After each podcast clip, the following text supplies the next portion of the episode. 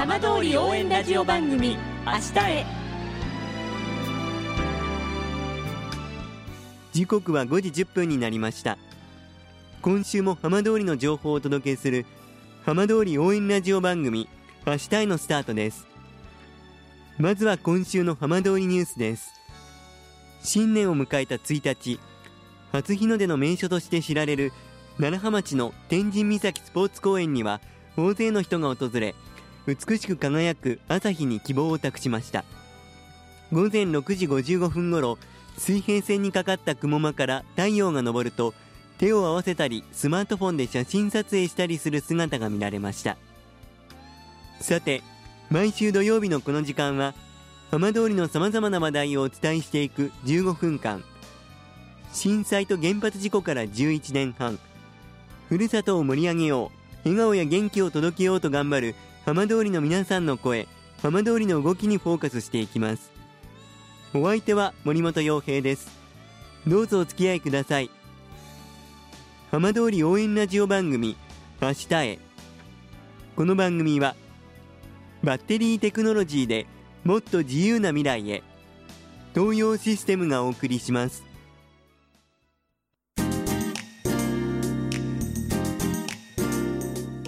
代わっては浜通りの話題やこれから行われるイベントなどを紹介する浜通りピックアップです。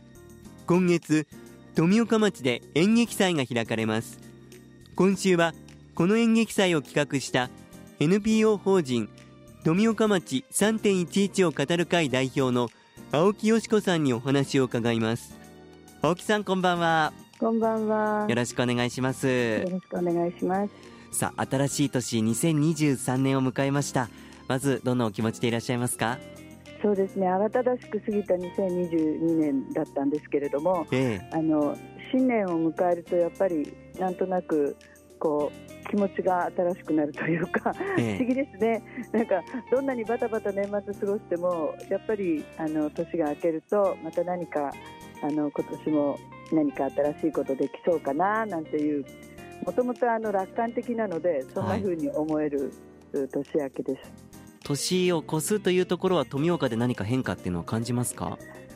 そう年々変化はしてますよね。あの、えまあ、結局あの、もうちょうど12年目に入るわけですけれども、はい、その今年になって、えこうまあ、例えばその初日の出を見に行く場所にしても、最初は黒いフレコンバッグのこうピラミッドみたいになっている、そんな湾岸から日の出を見ていたのが、今は、はい小安橋の端に100人以上ぐらいの町民の人たちが集まってその町外に避難している方たちも初日の出を見るのに集まってきてそこでこうなんていうかな新しい年が迎えられるっていうこれだけでも大きな変化ですし、えー、かと思えば第二原発がそこに見えていてあの第二原発がこれから廃炉になくなっていった時にこの町はどうなるのかなっていうそんなことを思わせる町でもありますし、はい、あのとってもその複雑な思いをいっぱい持ちながら迎える年ですね。そして新しい年を迎えて演劇を富岡でというところで、はい、イベントが迫ってきました。はい、1月の20日から22日までの3日間なんですが富岡演劇祭という演劇のお祭りを富岡町でやることにしております、はい、準備の状況はいかがですか、えー、着々と進んでいるというか、ええ。っていうとちょっとあの うんとかっこつけすぎかな。すごい大変なんですね。やっぱりあの演劇に関わってきたとは言いながらも私50年近く高校演劇をはじめとするアマチュア演劇に関わってはきてるんですけど、はいえやっぱり演劇業界から言えばズブの素人なのでそういうズブの素人が演劇祭などというものをしかも今原子力災害の避難の続く中で、えー、町の居住者の数もすごく減ってしまっているこの富岡町で、うん、そういったお祭りをやるっていうことがあの夢に描いていたことなんですけど実際にやってみるとものすごく大変で。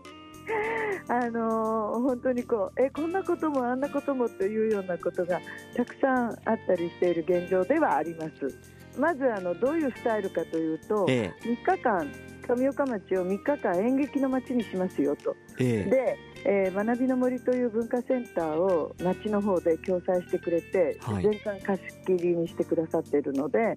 学びの森を使ってその富岡町の文化センターである学びの森を使って3日間富岡町で演劇を通して人と人がつながれる楽しい出会いをしましょうっていうお祭りなんですね。はいそれで基本としてえじゃあどういう演劇をやるのって言った時にあの上演団体のエントリーを公募したんですよ。はいで先ほども言ったようにズブの素人の名もない私が公募してどれだけの人たちが集まってくれるかなと思ったらなんと全国から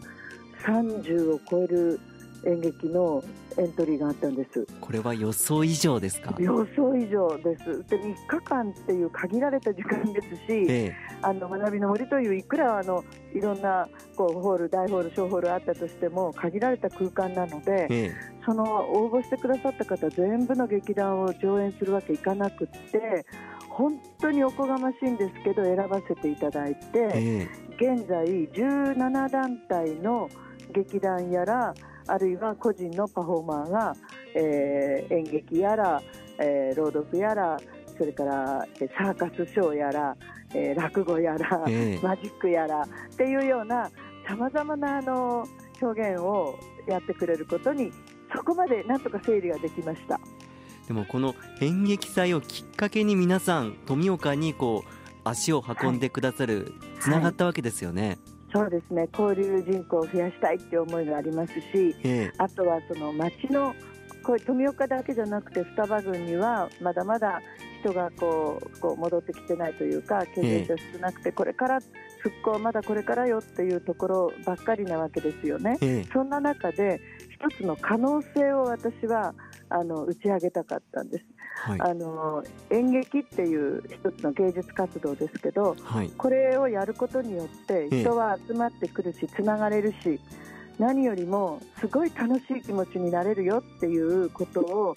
まずやってみたかったんですね。はい。やってみないと分かんないじゃないですか。これはあの演じる側もそれから演劇を見る側も両方ともっていうことですよね。そうですね。あの多分エントリーしてくださった劇団の方たちはえこの富岡でやるっていうことにものすごく大きな意味を感じてエントリーしてくださったと思うんですね、え。はい。ですからやる方にとっても一つの冒険であるしチャレンジであるし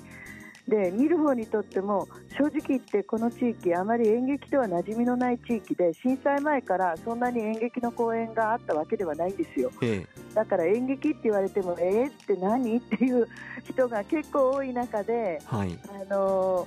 え面白いじゃん結構楽しいじゃんって思ってくれたらいいなと思っていて、ええやはりこの演劇って、まあ、その演じ手の方は別の方の人生をこう演じるわけですし、はい。まあ、見る側もその何か重ね合わせたりって不思議な力がありますよね。そうですよね。なんか異空間に連れて行ってもらえる。でそこからまた自分を見直せるええ。あるいはこう全然見ず知らずの人と同じものを同じ時間に見てえ感情を共有するんえですよね、うん。えこれってすごい同じところで泣いたりええ。え同じところで笑ったりするじゃないですか、はい。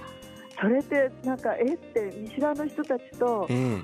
この初めて出会った空間でこの一つの舞台を通して一緒に笑ったり一緒に泣けたりできるんだってええ。え思うのが演劇の私は素晴らしさだと思ってるんです。うん。でもこの演劇でこの富岡を盛り上げるっていうのは本当にでもこれ素晴らしい取り組みだなと私は思います。えーありがとうございます、えー何なのとか言われることが多いんですけど そう言っていただけるとすごく嬉しい。では改めて富岡演劇祭のスケジュールちょっとご紹介いただいてもよろしいですか？はい。1月20日から1月22日の3日間です。毎日あの入場は基本はあの演劇祭そのものに来るのは無料です。はい。で毎日主催者があの考えているイベントが1本ずつありましてそこは無料なんですが1日目はオープニングセレモニー富岡中の子どもたちや大人たちが舞台に上ります。それから2日目がシンポジウム演劇は街を本当に元気にできるのかっていうテーマで平田織座さんや双葉未来学園の南郷一平さんや富岡町の企画課長の原田さんが登壇して、えー、忌憚のない熱い、えートークを繰り広げると思います。で3日目、最後さよならコンサートということで、えー、また来年も会おうねっていう形で、ええ。ー、地元出身の渡辺俊美さんがあコンサートを開いてくれる。これは無料です。その他毎日、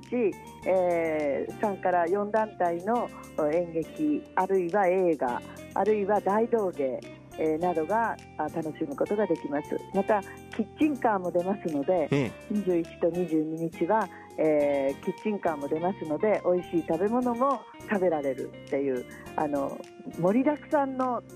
冬の楽しみを あの繰り広げますのでぜひぜひおいでいただければと思います。では最後青木さんからラジオ機の皆さんにメッセージよろしいでしょうか？はい、えー、富岡演劇祭成功させたいと思いますえー、皆さんのお力、えー、ぜひお借りしたいと思います。よろしかったら冬の富岡においでください。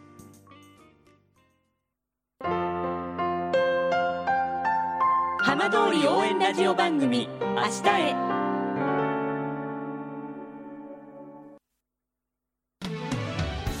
浜通りの情報をたっぷりでお送りしてきました浜通り応援ラジオ番組明日へ。放送した内容は一部を除きポッドキャストでもお聞きいただけます。